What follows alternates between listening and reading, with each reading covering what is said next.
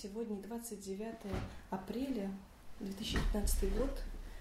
А, я в гостях у Натальи Игоревны Нестеровой, и мы ведем беседу. И э, она будет в перспективе времен, и хотелось бы а, узнать о вашей семье. Расскажите, пожалуйста, об этом.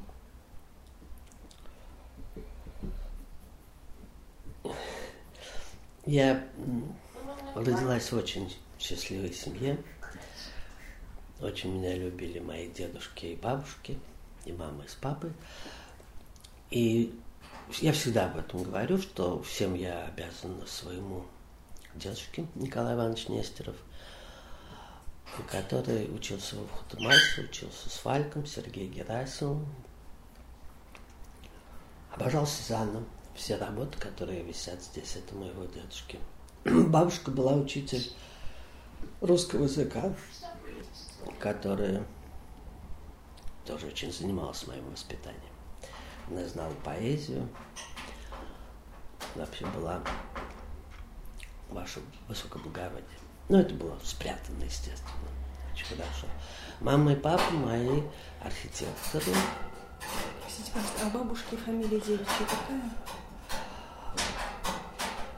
Ну, Нестерова. Девичья? Нет. И моя, собственно говоря, фамилия тоже не Нестерова, потому что когда я выходила из института, я поменяла, я вообще была Наташа Смирнова. И вот так вот, поскольку я родилась в очень сложное время, это был 44 год, мама только что вернулась с фронта, дедушка с бабушкой вернулись, и с прабабушкой моей. Очень... Моя прабабушка была тоже абсолютно гениальный человек. Она очень рано отдавила, отец ее был священник. А она была одна из первых женщин-врачей. И вот они вернулись из эвакуации, тяжелейшая утка такая была на Урал. И 23 апреля я родилась и была обожаема, поскольку детей было тогда мало. А вы родились в Москве или в Москве? В Москве. Нет, мама вернулась в Москву. Мама не была, мама была на фронте, она прошла в армии Рокоссовского все отступление. Ну, вот. А как вашу маму зовут? Зоя Николаевна Нестерова. Угу. Потому что когда я еду на дачу в Абрамцево, я каждый раз проезжаю мимо того места, где родилась и моя мама, и я.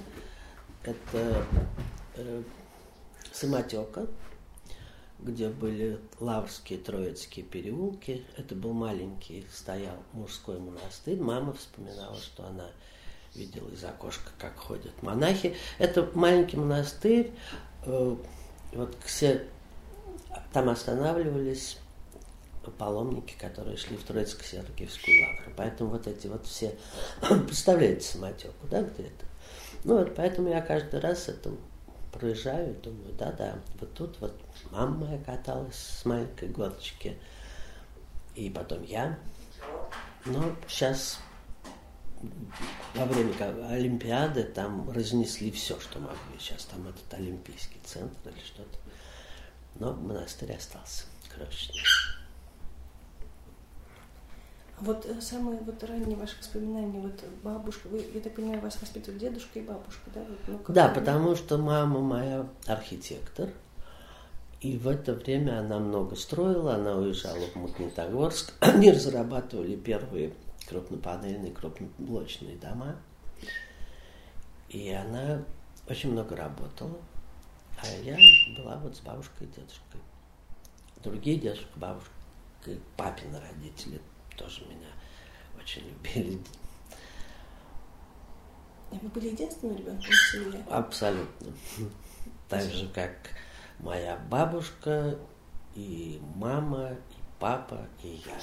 И у меня один сын дальше уже пошло совсем в другую сторону. А вот ваши родители, я так понимаю, они в мархи учились, да? Или как вообще у них складывалась их э, судьба? В, да, в они познакомились в архитектурном институте и потом они разошлись. Мне было 11 лет, значит, им было по 40 лет. Но продолжалась их дружба, привязанность до их самой смерти. А вот расскажите, пожалуйста, про а, вот ваше детство, да, вот какие-то воспоминания о Москве, о том, как вы поступили, например, в школу, потом уже, видите, я знаю, что вы учились в художественной школе, в художественной школе при Суриковке, да, вот.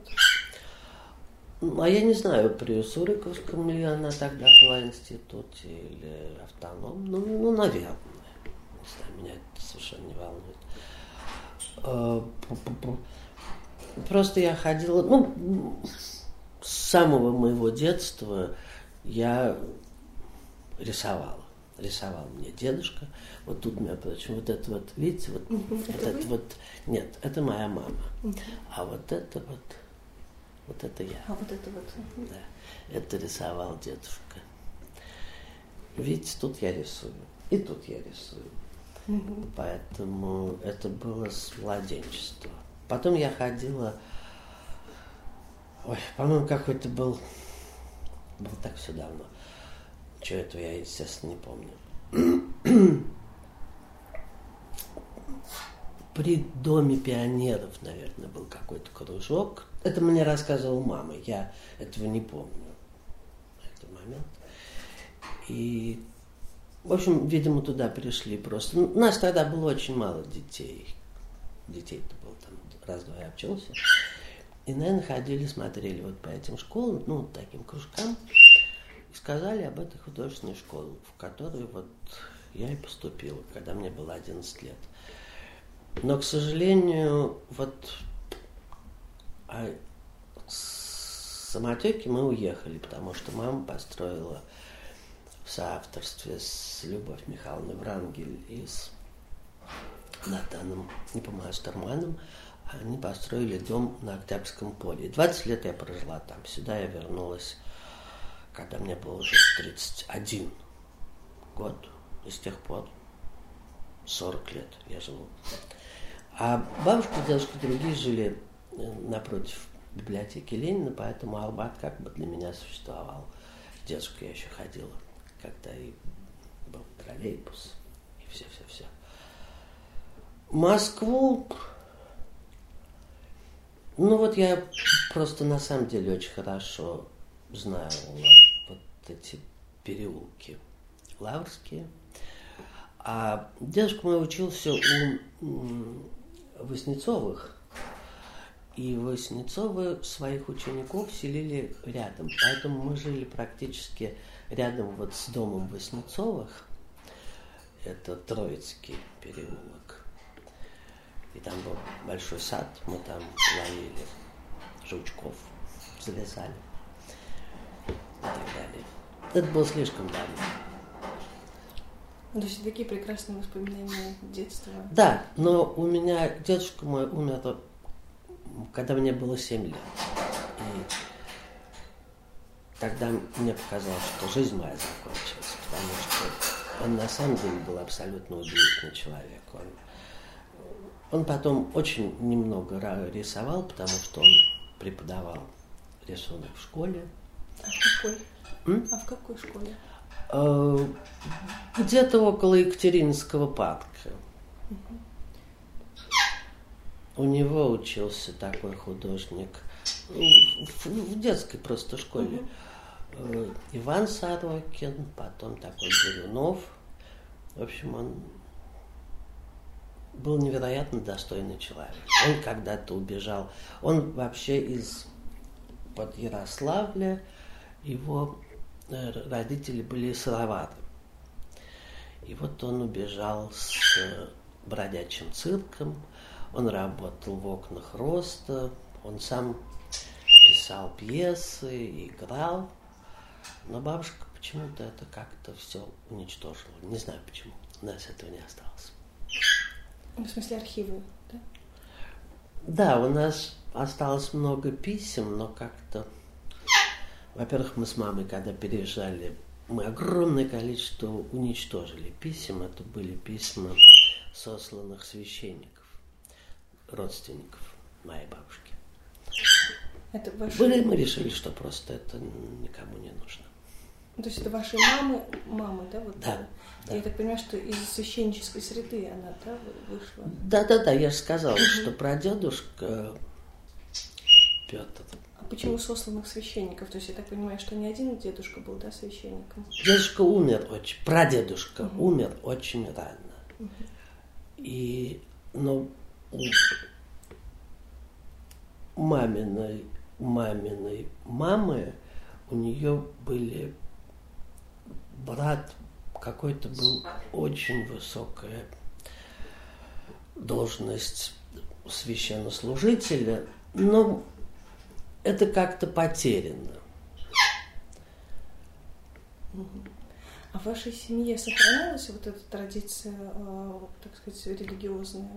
Нет. То есть это вот так и закончилось? Нет, бабушка была вольтарианка, и так вот получилось. Но, правда, я крестилась в 86 году, мы с Юрой Ростом, потому что я начала, ну, я пыталась рисовать на какие-то евангельские темы, я считала, что если я не крещенная, то это, в общем, как бы не моя компетенция, я не имею права. То есть я до этого, может быть, их закрывала. Ну, ведь тайный вечер, я, предположим, рисовала. Закрывала масками. А потом позволила себе открыть лица. А вот расскажите, пожалуйста, о периоде, вот, например, когда э, вот вы осознанно поступали в Суриковский институт, ведь еще была Строгановка, много ли, большой Нет, во-первых, когда мы заканчивали школу, мы заканчивали с Таней Назаренко, с которой мы идем. Мы с ней уже 60 лет вместе. Ира пришла немножко позже, у нас было два класса А и Б, Ира пришла, наверное, во второй Б. Ну, мы тоже, в общем, знакомы. Значит, вот Ирина Сторженецкая. Да, Ира Сторженецкая. И опять-таки нас было мало очень. И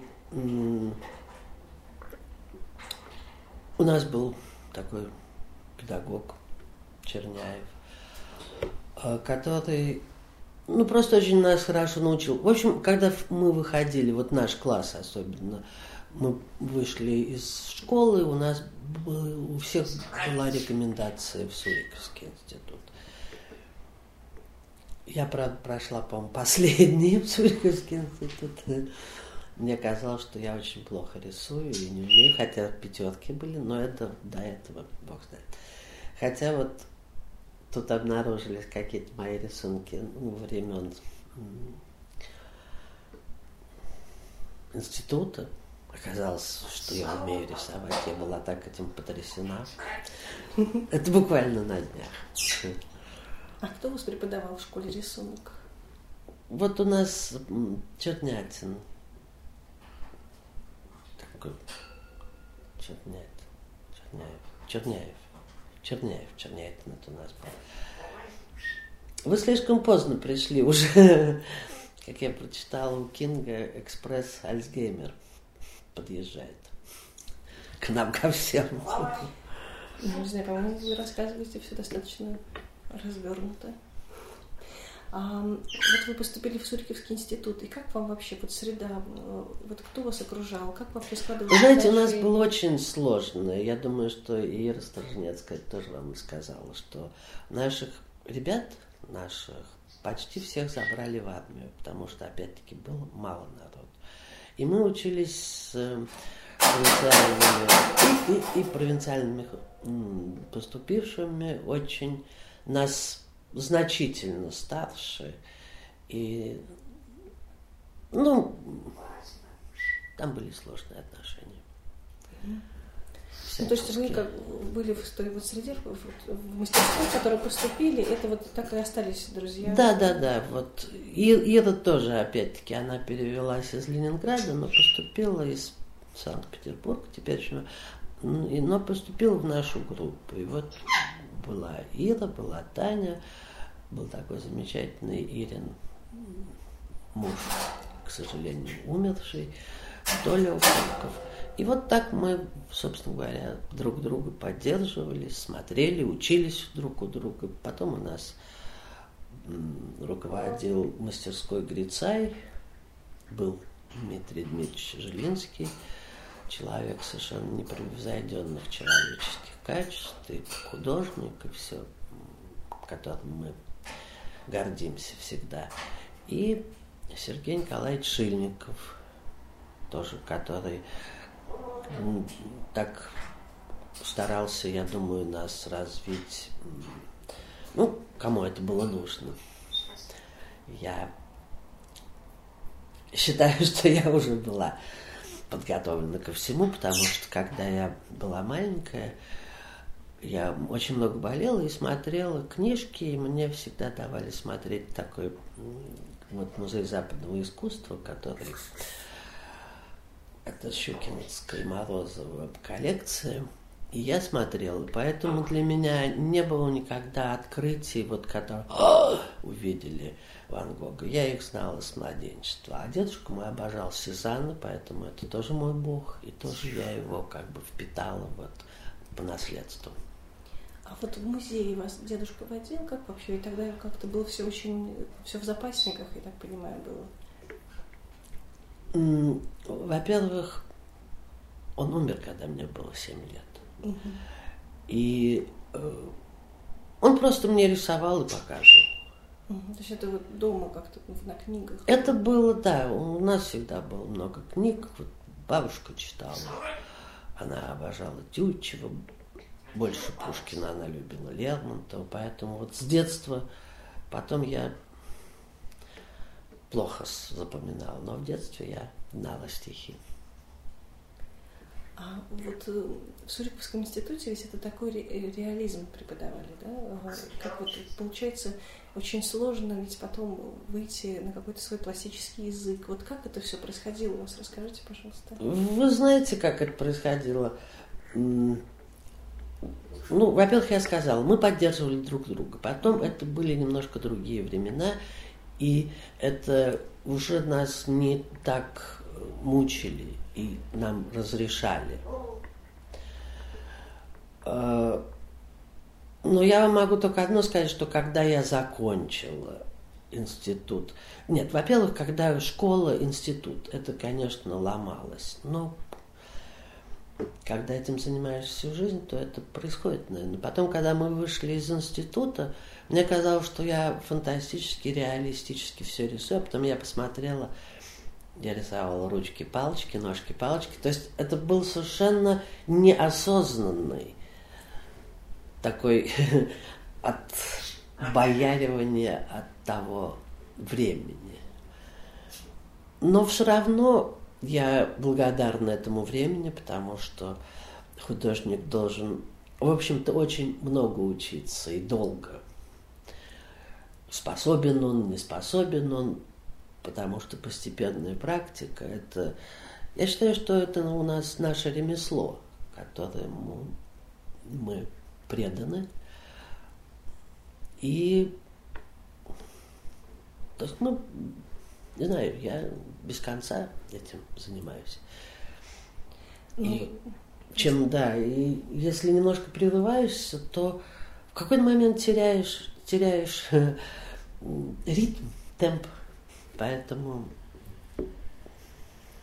А вы каждый день сейчас работаете? Нет, конечно, нет. Да никто каждый день не работает, на самом деле. Но каждый день я думаю об этом. Вот э, бытует такое мнение, что э, вот стать э, э, ремесленником очень легко, а вот как именно найти свою художественную ноту? знаете, я думаю, что это у каждого чисто индивидуальное. И тут нельзя никакого рецепта. А есть вообще вот такая возможность обучения в Суриковском институте долгого и просто остаться ну, ремесленником, не, обрести себя? Или, в принципе, каждый человек способен как-то обрести себя? У них спросить, не знаю. Скажите, а вот какая дипломная работа вот ваша, какая была вот об этом времени? Геологи. Геологи? А выбор э, вообще тем, как А вы знаете, я вам скажу, как мы вот... Нет, у Иры, по-моему, была какая-то весна, что-то в этом лирическое такое. У Толи Окуркова, по-моему, была война во Вьетнаме или что-то такое. А Таня и я, мы очень много путешествовали по Средней Азии. Просто тогда было возможно. Там где-то мы были в Казахстане, потом мы ездили. А потом вот я со своим мужем, бывшим писарем Леонидом Алексеевичем, мы как раз это все недавно вспоминали, мы ездили в Туву. И мы как раз попали к геологам. И вот это вроде была такая геологическая. А у Тани была в юрте. Причем она делала какой-то левказ, в общем, сложная всякая. А я просто писал. Но у меня уже был маленький ребенок, поэтому я, наверное, немножко тогда потеряла силу духа, которую потом восстановила через некоторое время. Вот э, э, я так слышала, что в вашей мастерской преобладала э, как направленность на возрождение. Вот э, вкусовые предпочтения были. Да, потому что, во-первых, Грицай, он, он а, много ездил, и потом Дима Жилинский, он боготворил это время. Я просто увидела все это в воочию, чему я очень расстраиваюсь, очень поздно. То есть я знала по книгам, по репродукциям, просто когда это видишь воочию, хотя мама мне всегда рассказывала, она с архитектурными группами, она, слава тебе Господи, она ездила и Италию, и Францию, и Испанию, и в Америке она была. Но это вот такие были специальные архитектурные группы. А, а я в 40 лет, я в 40 лет. Я первый раз поехала за границу, когда мне исполнилось ровно 40 лет в маленьком моем городочке, Реппенхаузен такой был. Мы туда приехали. Это была... У меня иногда попадает день рождения на э, Пасху. Это звонили колокола, что у нас сейчас у меня звонит колокол Спас Песковской церкви. А тогда это было... И это был первый раз. Это было поздновато, надо сказать. Очень, к сожалению. Потом, в общем, я проехала по разным странам. Но я уже заставляла себя восхищаться и радоваться, и говорить себе, ну посмотри, посмотри вокруг. А я вот в интернете прочла о том, что на вас, на ваш вот художественный язык повлиял очень примитивизм. Э, повлиял. Это неправда. Это я такого никогда не говорил. Это говорят э, искусствоведы. Потому что я знала, я знала, и это э, мне это нравилось, конечно, что, но чтобы это повлияло как-то, я так не считаю. В общем, они в основном говорят пиросмани, там пишется такой момент. Это прекрасный, потрясающий художник. Но э, искусствоведам нужны обязательно какие-то ассоциации, обязательно э, выяснить, как, откуда это появилось. А это появляется все случайно. А может быть подспудно каждый человек несет в себе какие-то определенные. Может быть, мы и жили раньше и видели все это. А может быть, нет. Может, жуками просто были. Кто знает. А вот э, вообще в мастерской, я так понимаю, что приветствуется писать в той традиции, в которой направлена мастерская. Я так понимаю, что, видимо, к- Нет, нет, абсолютно. Нет. Это как раз в... Ну вот мы все закончили, мы совершенно написали разные вещи, и потом по-разному, хотя нас с Таней окрещивают Нестеренко или Назарова, но это чисто такое людское, беспа... людское беспамятство. Ира работает совершенно в другом плане. Толя Окриков работал. Прекрасные вещи. Но он больше даже в монументальном искусстве. Нет, э, а потом нас не подминали наши учители. Никогда. А вот в той, вот в той манере, в которой вы сейчас пишете, то есть вот по окончании института, вот мне интересен тот Да момент, нет, когда ну был это, перешел это, переход. это, я не могу вам это, вот спросить у какого-нибудь искусствоведа, он вам, так сказать, поэтапно расскажет. Нет, Для мне меня это все казалось, что это идет одинаково. Да мне и сейчас кажется, что у меня работа 20-летней давности такие же. Кто-то может отличиться, но не знаю. А вот эм, тоже я прочла в интернете о том, что вот в какой-то момент вы э, отличились очень в выборе ком- композиции. Да? Вот Не знаю. сюжете, Это опять-таки, да, опять это не, не мои э, домыслы. А вот по-вашему, о чем вы пишете? Вот как а, я просто сейчас боюсь, да, использовать определенные знаете, исторические. Это все очень по-разному. Раньше, и я тоже говорила или писала об этом, что э, раньше я м, на меня большей частью действовала литература, потому что я говорю, что я вот 40 лет поехала. То есть литературный литературное слово, какое-то, не знаю, Лорка или ну, кого угодно возьмите, Бродский. Просто импульс.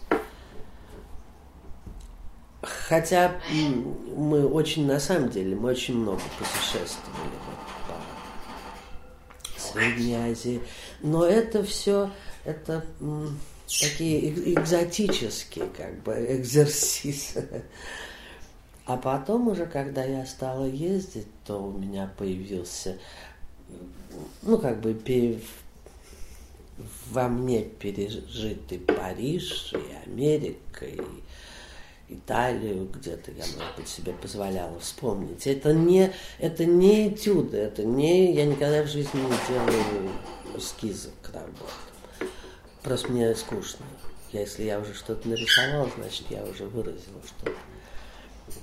А, Ну и, и так далее. А теперь уже это, видимо, воспоминания о всей жизни. Это какие-то то, что вдруг ты вспомнил, тебе захотелось. Ну, у меня, в общем-то, это практически все почти придуманное. Это не, нету каких-то конкретных вещей таких. Редко. Архитектура меня просто... Потом, конечно, поскольку я дитя архитекторов, то... Кунь перестань. То всегда меня, конечно, очень волновала и интересовала архитектура. Потому что когда я приезжаю, для меня все-таки, ну, поскольку я там уже вот 13 лет подряд туда ездила работала, просто снимал мастерскую. Я просто приезжала и ну, там невероятно, там каждый миллиметр, он, это произведение, не говоря уж о зеленой сене там и так далее, и так далее. А вот, э, вот существуют такие вот художники, которые вот, вот откуда у вас цвет рождается? Вот э, это из, Ну, из, как и- откуда? из ну, природы, вот, например, ведь здесь одна, в Америке она совершенно другая. Вот у вас меняется колорит или это все вот какой-то уже выстроенная гамма внутренняя? Ну, наверное, выстроено. То есть у вас нет такого, что вы к работе и вот э, вдруг увидели какой-то цвет? Вот а, импульс. Цвет нельзя уже больше никакой, он везде один и тот же. Немножко позеленее, немножко посинее, немножко пожелтее. Есть спектр. Просто каждый выбирает свою палитру. У меня она, предположим, без ярких красок, без там красной, какой-то там желтый, очень более под это я подгоняю. Но это уже мой выбор, каждый по-своему видит этот цвет даже. Вот мне очень всегда интересно, вот как импульс образа рождается. Вот это вот э, накапливается, или вот вы идете и вдруг видите, как, какая-то ситуация происходит. Вот как это? Ну, вот, мне очень просто... Я понимаю, Знаете, я уже хожу 71 год, поэтому да. Э, я много чего видел. И много чего не хочу видеть. И в этом тоже заключается. Чего-то не хочешь рисовать, чего-то наоборот, знаете, вот когда что-то тебе страшно, можно это нарисовать, тогда это перестает быть кошмаром. То есть это чисто терапия даже получается такая. А это вообще э, живопись, рисование, ну, ремесло, оно терапия. Вот утром встаешь, там что-то, все противно, все ужасно. Заставляешь себя что-то там провел какую-то одну линию, вторую, третью, а потом говоришь, батюшки, все в порядке. Несмотря на то, что думаешь ну, всегда о такой... Я, во всяком случае, очень часто думаю о бесконечной чепухе. Когда я работаю, рука уже сама привыкла. Иногда она даже меня не слушается. Я удивляюсь. А бывает такое, что вот вы написали какой-то сюжет, и это было что-то вот не то, чтобы даже в голове родилось, а как бы... А это всегда рождается в голове. Что же вы думаете, я... Сюжет, конечно, у меня работа придумана. А потом просто уже рука, это сама... А потом она сама. Сюжет, естественно, придуман. Просто иногда, поскольку я меняю место пребывания, то меня всегда мой друг такой Леня Лам говорит, ну, Наташа, ну что ты сейчас рисуешь? Я говорю, я беру разгон. Я начинаю с какого-то того, что я помню и знаю, ну, не знаю, какой-то сюжет. И я с него прыгаю, а потом уже приходит, что-то прочитал, что-то увидел, что-то услышал, музыку какую-нибудь необыкновенную. Наталья Игоревна, а вот сейчас мне секундочку. Выпала мысль. Прям Заболтал вас. Я прям сейчас увидела, как она мне выпала из головы. А, я хотела спросить про вашу среду. Вот а, из института вы вышли, да, и кто вас окружал? Вот как-то ведь это а, вам важна среда вообще, вот такой творческий? Художники, или... писатели. Ну, когда мы были моложе, среда это была шире гораздо, сейчас она сузилась намного. Но мы тогда слушали и Шнитки, Губайдулину, Денисова. Это все и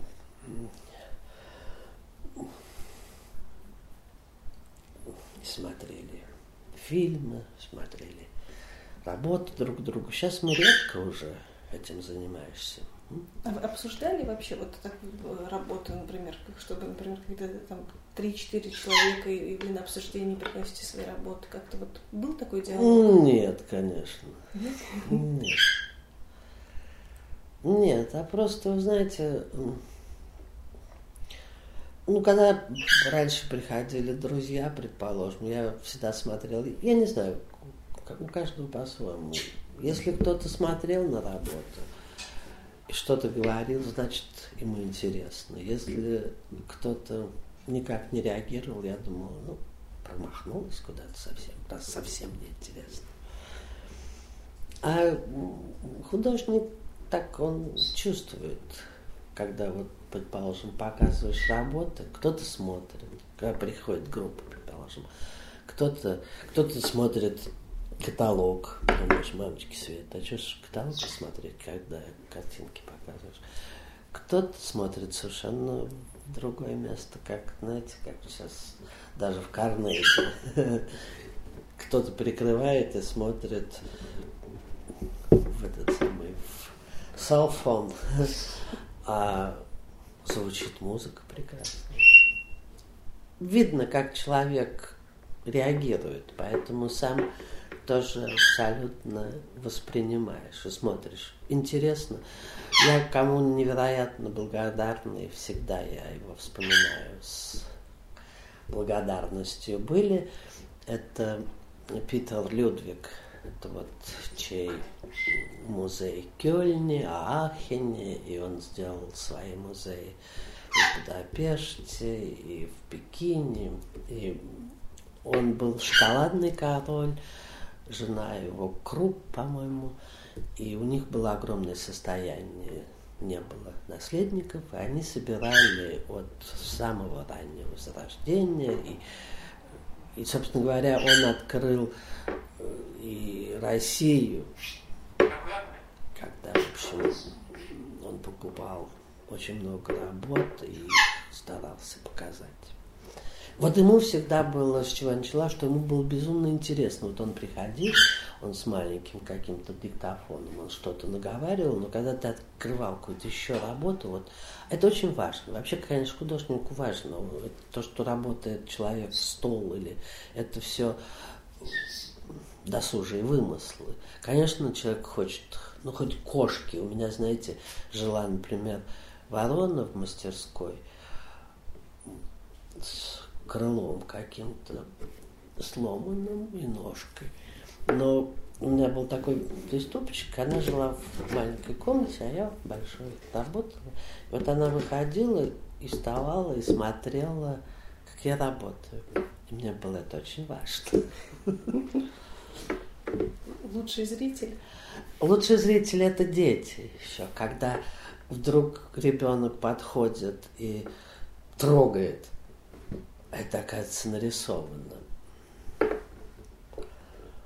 То есть наиболее такое живое восприятие. Потому что уже взрослый человек, у него есть какой-то стереотип, он знает художника, поэтому а еще маленькое человеческое существо, оно, так сказать, еще не искушено. А вы преподавали когда-нибудь детям живопись или как-то какой-то творческий процесс? Ну, я и сейчас преподаю детям. Это молодые ребята. Но я считаю, что я не приношу никакой пользы. Потому что я не умею с маленькими детьми. А вообще вот преподавание, оно забирает силы вот от творчества? Время. Вообще время, да?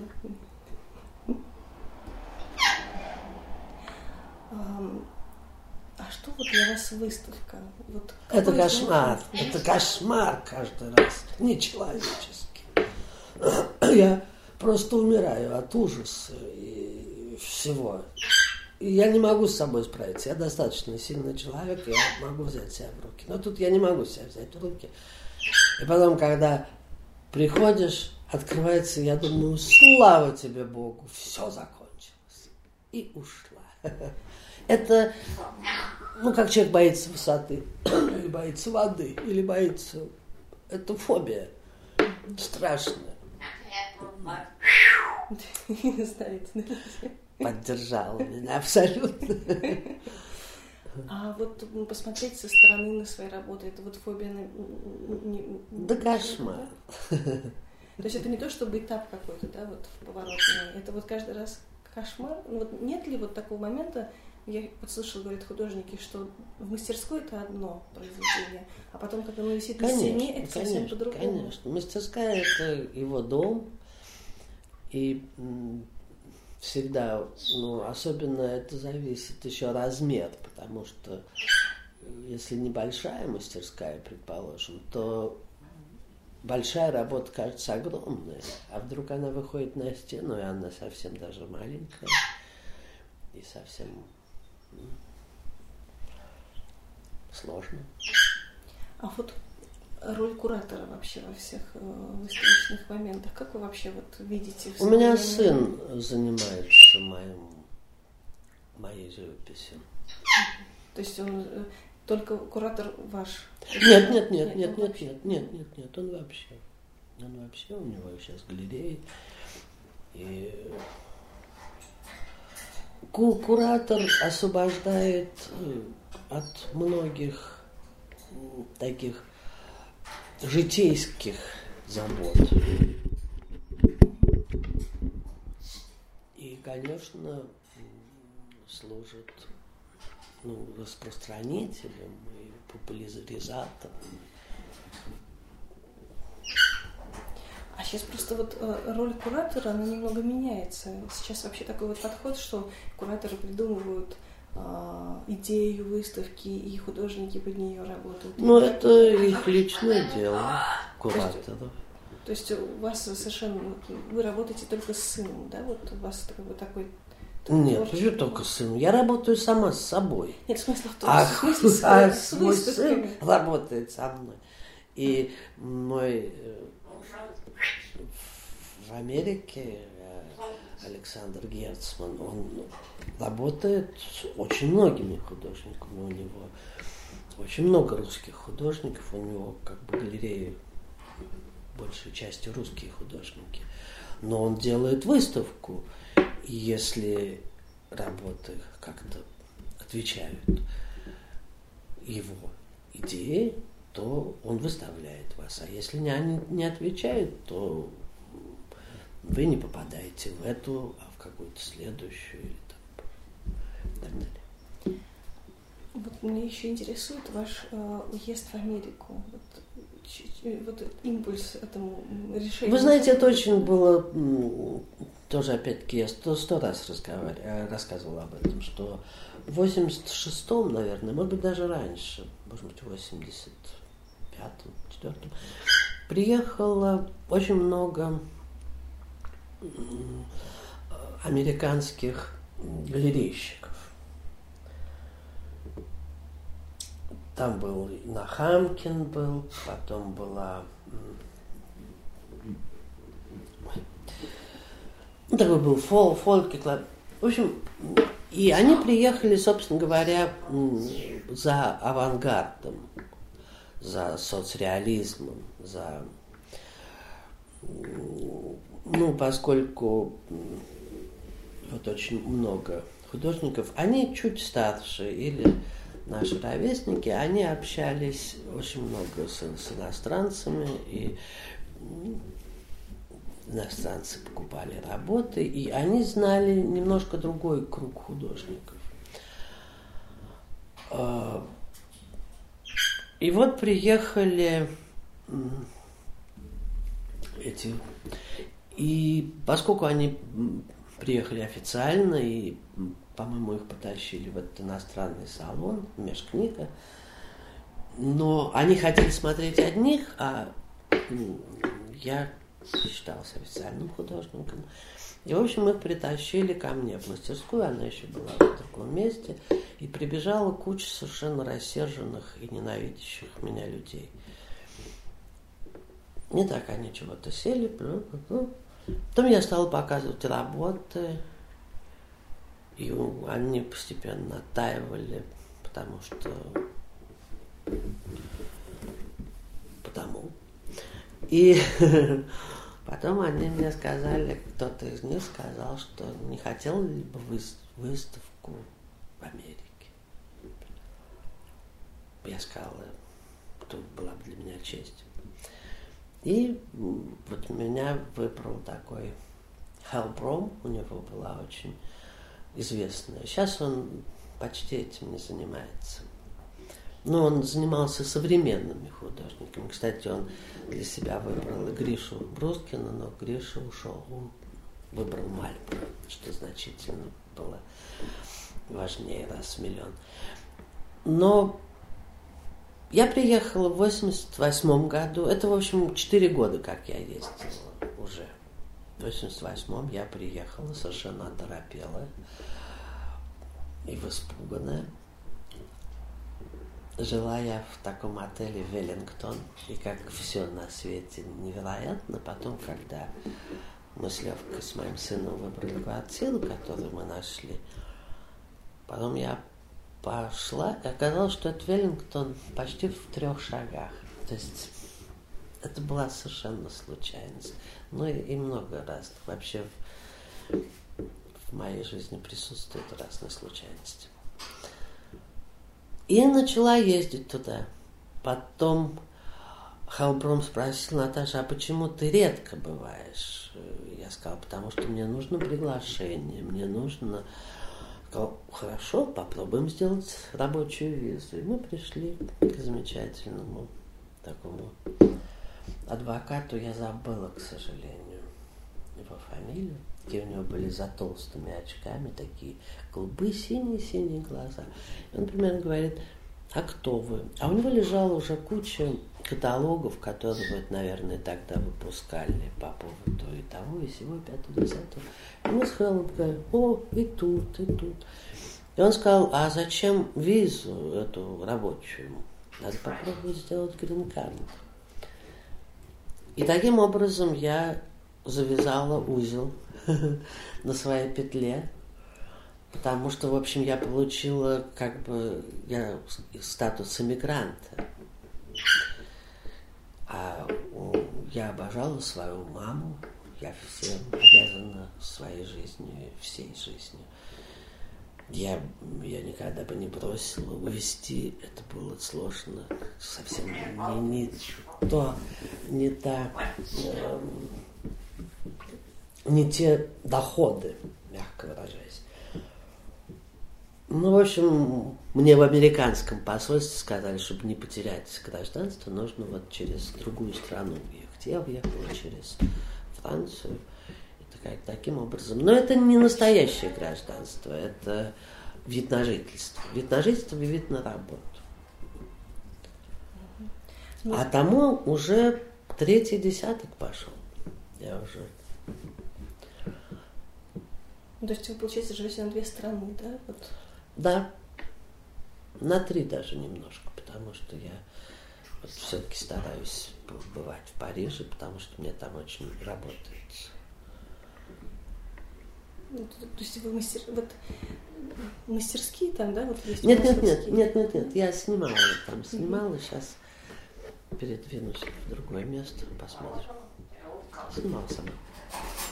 Меня вот еще интересует такой вопрос. Э, вот как складывались ваши отношения с, вот, с официальным, э, ну, например, с Академией художеств? Вот вы же действующий член, да, Академии художеств? И вас... Действительно. Действительно. Действительно. Почетным. А по нечетным? Ну, я вот так понимаю, что у вас же э, шел в разрез вообще? Э, вот, ну, вы знаете, не, не совсем это в разрез. Ну, там ведь и Дмитрий Жилинский, который наш учитель. Там был прекрасный Царство Небесное Голицын. Э, Церетели, он либеральный человек, он помог очень многим людям. Я ему лично благодарна. Он помог мне в тяжелое время и не брошу в него камень. Скульптура чудовищная, а живопись.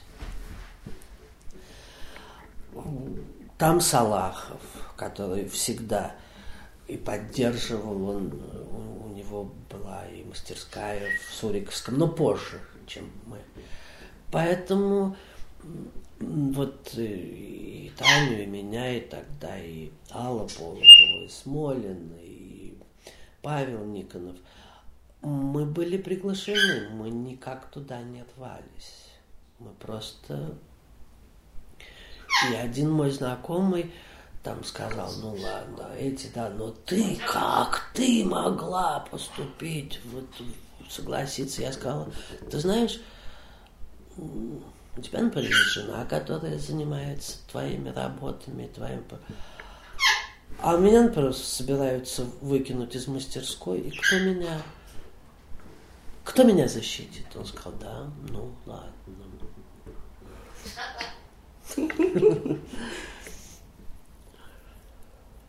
А, а мозг?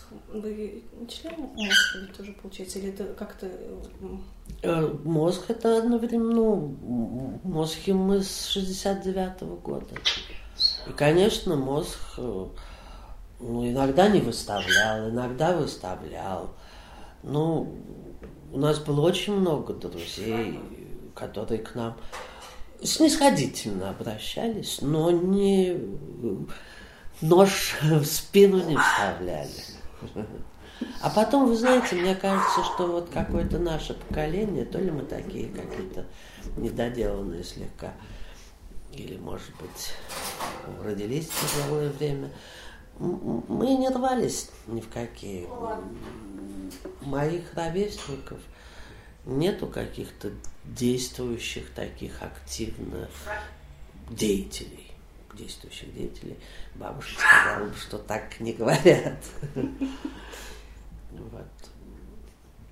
Мы работали, и мы, мы знаете как, вот тоже Таня Назаренко. Мы, когда мы приходили друг к другу в мастерской, и у Тани у меня, мы отворачиваем работу, у нас не повернута работа, и тем более не развешена, сохрани Господь.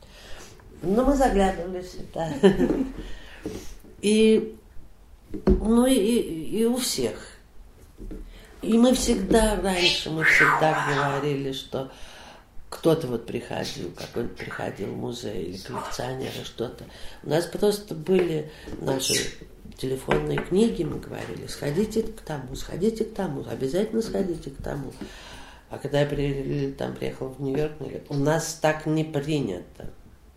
Ну, я перестала. Нет, хотя я не перестала.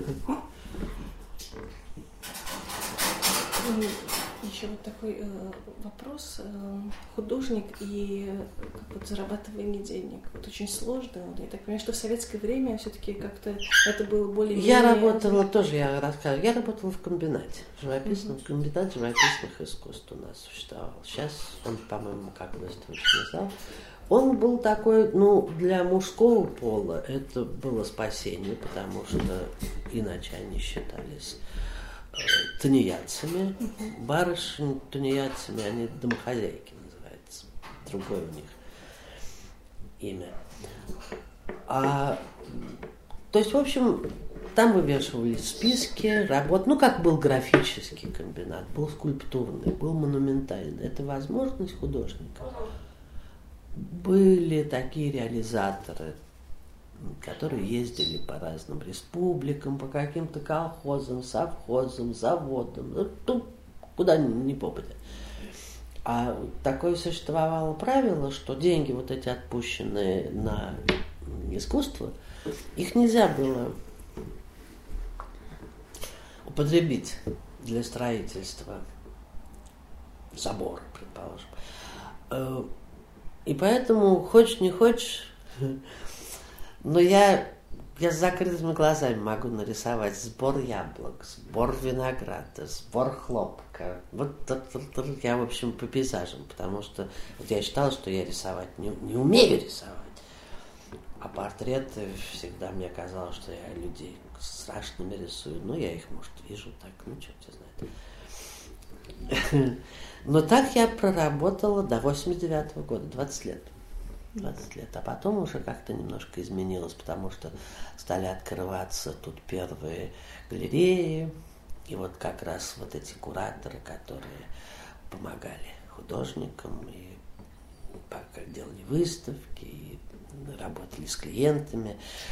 Главным образом вот эта вот работа с клиентами, понимаете, я у меня до сих пор не поворачивается язык сказать какую-то там сумму, понимаете. Ну, да, мне легче подарить. А потом еще одну написать, или две. А куратор, ну, ну, ну, ну, ну, не порти бизнес, Наталья Скажите, а вот э, работу, вот если вы написали то копию ее вольную хотя бы делать, ну, как э, сложно, она получается другая? Я не делаю вообще... никогда копии, я делаю варианты. А, И мы все, я думаю. Потому что даже существовала специальная такая профессия, копиисты. Угу. Там еще существует какое-то правило, по-моему, чуть-чуть меньше натуры. Там, ну, не, не знаю. Это очень сложная вещь. Это очень сложно. Это нужно быть виртуозом, почище. Свою-то не всегда можно как-то не повторить. Вариант. А вы в Столиковском институте, у вас было копирование? Вот вы ходили в Пушкинский музей? Нет. Нет? А нет. отсутствует? Нет. Нет. У нас, кстати, когда мы начинали, э, вот в, в, ГИТИСе, собственно говоря, у нас был преподаватель, который водил как раз Пушкинский. Но, понимаете, у нас это, во-первых, сценография и очень, в общем, мало времени для и живописи, и рисунка для сценографии, наверное. А сейчас замечательный господин Мединский, который, я думаю, не особенно разбирается в искусстве, он, э, он например, соединил сдачу экзаменов – рисунок и живопись в один день. Это изуверство, потому что этого не может быть. Это разные вещи. И, а, по-моему, он во всех видах искусства, так сказать, такие шутки. Э, потому что они сдают, по-моему, 6 часов или 4 часа. И это разные вещи. Это все равно, что пение и танцы. Знаете, нужно сначала спеть, потом сплясать, когда уже вы не можете этого сделать. Ну, а просто у них слишком мало времени. Ребята, приходящие из художественной школы, им проще гораздо, потому что в художественной школе этим занимаются. Почему, в общем, кидаются, конечно, в Суриковский, в Строгановку, более в художественные. А к нам часто приходят, которые учились, в, в которых просто в каких-то э, ну, это в ГИТИС, да? А? В ГИТИС. ГИТИС, да, в ГИТИС. Э, кто-то учился просто у художника, который преподавал, или в каких-то студиях. И они, может быть, в тысячу раз больше интересуются театром, нежели там другие, более умелые. Но они начинают с чистого листа, и им недостаточно времени для того, чтобы научиться ну, все-таки это такая профессия, которая требует навыка. А при поступлении требуется академический да, рисунок и живопись? Ну, требуется умение. Требуется умение. Они рисуют натюрморт и голову живую. А ну, я, я я просто не представляю, как ребята, вот, которым страшно, которым это обычно какой-то э, июль, когда страшная жара, они просто все подыхают от страха и от жары. Не знаю. А какие у вас... Вот... Улучшать, улучшение у меня бесконечно. А какие задачи вот вы ставите пластические перед вот своими студентами? Как вообще это? это изобразить, просто изобразить пластически. Я просто стараюсь их не отвратить от этого задания и тех как-то направить. И я им, ну, спустя, правда, нет, я, конечно, от них никакого академической живописи, Господь с вами. Просто я считаю, что особенно вот для художников театра нужна какая-то быстрота, яркость такая вот. А выделывать это не, тем более сейчас. Компьютер, это, это совершенно даже не обязательно. Просто должна быть в голове. Их очень хорошо развивают, потому что они учат историю театра, историю сцены, историю литературы. То есть они наполняются знаниями, что, я считаю, самое необходимое для художника. Это быть интеллектуально э, наполненным, знать и музыку, и литературу, поэзию, помимо искусства. Без этого, без этого человек, он открывает для себя то, что уже давно открыто. Он не может пойти вперед. Он просто повторит.